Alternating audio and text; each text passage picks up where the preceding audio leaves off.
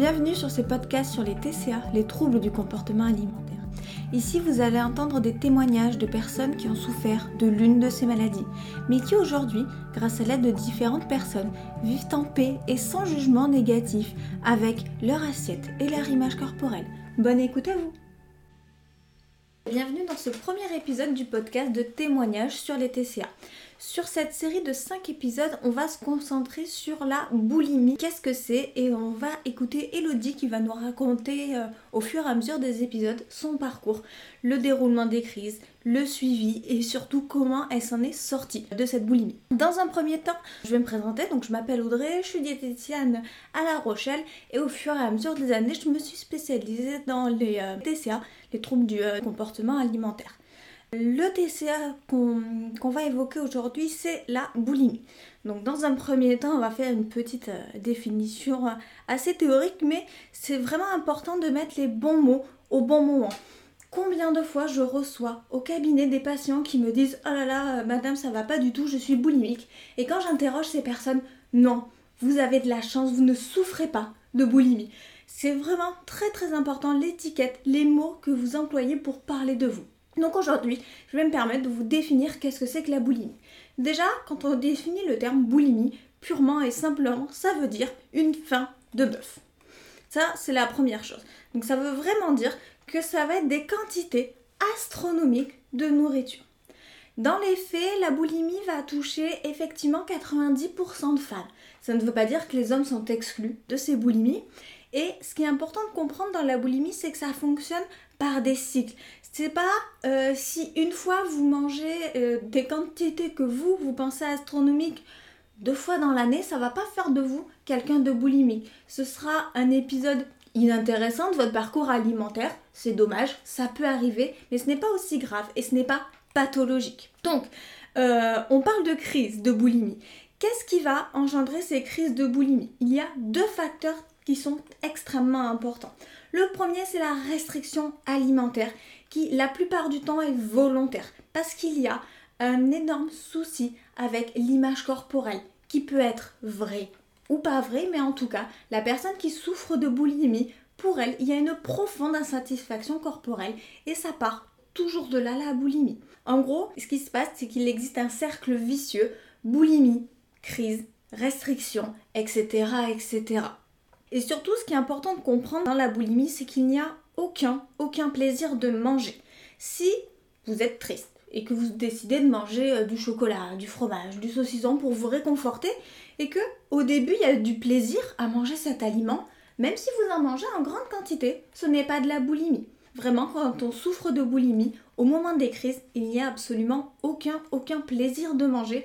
On mangerait tout et n'importe quoi ce qui se passe sur son passage. Dans la théorie, une personne qui est boulimique, si elle décide pour essayer de contrôler sa boulimie, de n'avoir aucun aliment chez elle, bah, cette personne peut être capable d'aller jusqu'à boire une bouteille d'huile pour se remplir de quelque chose qui est alimentaire. Alors bien sûr, ça c'est un cas qui est extrême, mais c'est un cas qui est complètement possible. Donc ça c'est super important dans la boulimie, c'est vraiment ça part d'une grande restriction calorique et il n'y a aucune notion de plaisir. Ça c'est un des premiers points super importants.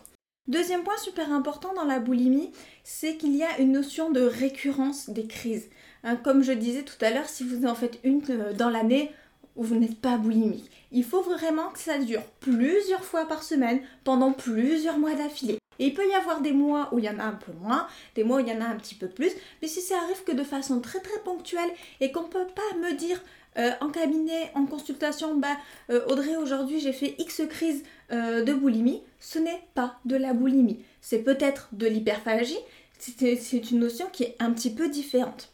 Ça, et aussi très important, ce qui fait arrêter la crise de boulimie, c'est pas c'est bon, j'ai trop mangé, je vais m'arrêter là c'est pas le cerveau qui fait penser à arrêter la crise, c'est vraiment un mal-être qui va être et physique et ou psychologique. Vraiment une douleur intense, qu'elle soit dans l'estomac parce qu'on a dépassé ses capacités ou dans son esprit parce qu'on s'est rendu compte finalement de tout ce qu'on avait mangé et qu'il y a maintenant un sentiment de honte qui se met en place. Et donc derrière ben, qu'est-ce qu'on va vouloir faire à cause de tout ce mal-être? Ben, une restriction il y a toujours derrière une crise de boulimie de la restriction.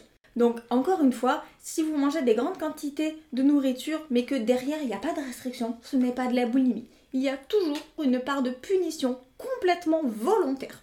Que ça passe par sauter des repas, du sport à l'extrême, des vomissements, de la prise de laxatifs ou autres méthodes assez draconiennes pour éliminer tout ce qui vient d'être ingéré, il y a toujours cette notion de punition dans la boulimie. Donc si, encore une fois, vous mangez des grandes quantités et que derrière, il n'y a pas de punition, encore une fois, vous avez de la chance, vous ne souffrez pas de boulimie. Donc ça, c'est ce qu'on appelle les mouvements compensatoires.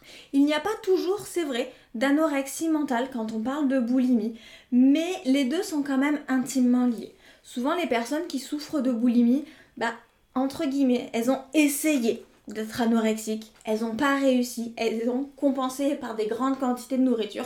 Et ça a continué, continué, continué. On peut avoir des personnes en sous-poids qui souffrent de boulimie, effectivement, donc là on est vraiment sur une tendance boulimie, anorexie mentale. Et on peut également avoir des personnes qui sont en poids normal, en surpoids ou en obésité qui souffrent de boulimie. On ne peut absolument pas dire en regardant quelqu'un juste avec ce qu'on pense savoir de son poids, de son image corporelle si cette personne est boulimique ou pas.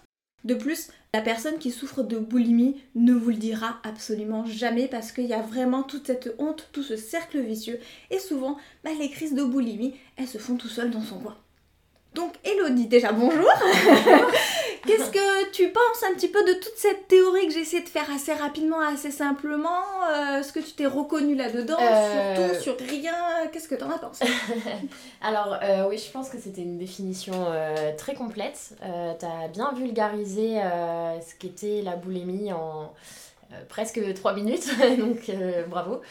Euh, non, je suis d'accord, il y a plein de choses, euh, il y a plein d'éléments en tout cas qui m'ont qui m'ont frappé et dans lesquels je me suis reconnue, Euh, notamment cette partie euh, de restriction alimentaire qu'on peut quand même associer à, à de l'anorexie mentale. Enfin, on- il y a des phases en fait, comme ça, euh, en tout cas moi de par mon expérience, il y a, quand même eu des phases où je, me restreignais énormément sur plusieurs jours, voire plusieurs semaines, euh, avant de refaire euh, des crises. Et, ou même des fois, les, deux sont, les deux sont vraiment liés. On, on va se priver euh, pendant des semaines, des mois, et puis le peu qu'on va ingurgiter, ça va être tout de suite bah, vomi ou alors compensé par des laxatifs, du sport. ça dépend, ça dépend les, les, méthodes de chacun ou chacune. Et après, c'est vrai que on on peut pas euh, assimiler quelqu'un à, la boulimie. euh, enfin, en tout cas, on peut pas dire de quelqu'un qui souffre de boulimie dans la mesure où euh, il a deux ou trois fringales. C'est vrai que c'est hyper important ce que tu as rappelé, c'est qu'il y a une notion de plaisir dans le fait de manger qui n'est pas là quand on souffre de boulimie. C'est fait en cachette, les crises.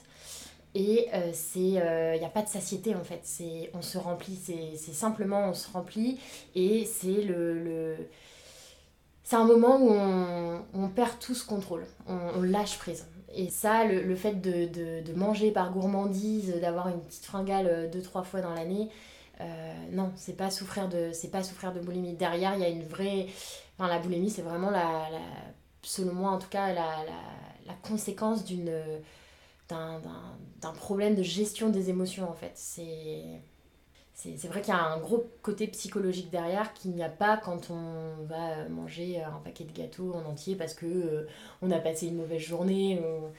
Il faut vraiment bien faire la différence avec ça. Euh, voilà en tout cas ce que, ce que je peux dire euh, pour cette partie-là. Alors effectivement, je, je me permets de, de te couper. Tu as euh, très bien fait de, de le dire, je, je ne l'ai pas précisé, mais effectivement, il y a cette notion de perte de contrôle.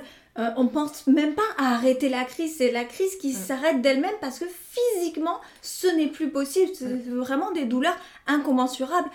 Si on mettait euh, cette douleur qu'elle soit euh, dans l'estomac ou euh, émotionnelle, on est clairement au moins à du 12 sur 10. C'est ça qui va faire arrêter la crise. Hein, effectivement, je n'ai pas parlé de cette perte de contrôle, mais c'est complètement ça qui va aussi différencier, comme tu dis, hein, les fringales, le simple grignotage, qui sont effectivement des troubles du comportement alimentaire, mais moins intenses, moins graves que la boulimie. Bien sûr, ouais.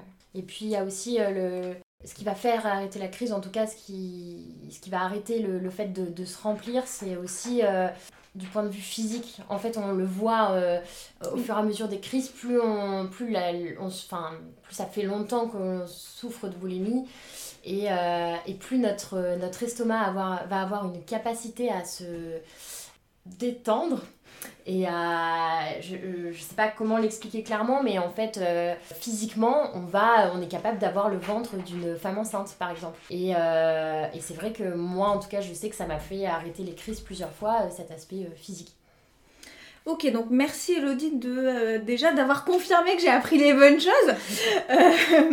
et puis donc dans le prochain épisode, tu nous raconteras un petit peu tes premières crises, comment ça s'est passé, comment tu les as vécues, ressenti parce que bah, c'est comme tout, il y a une première fois. Comment est-ce que ça nous tombe dessus?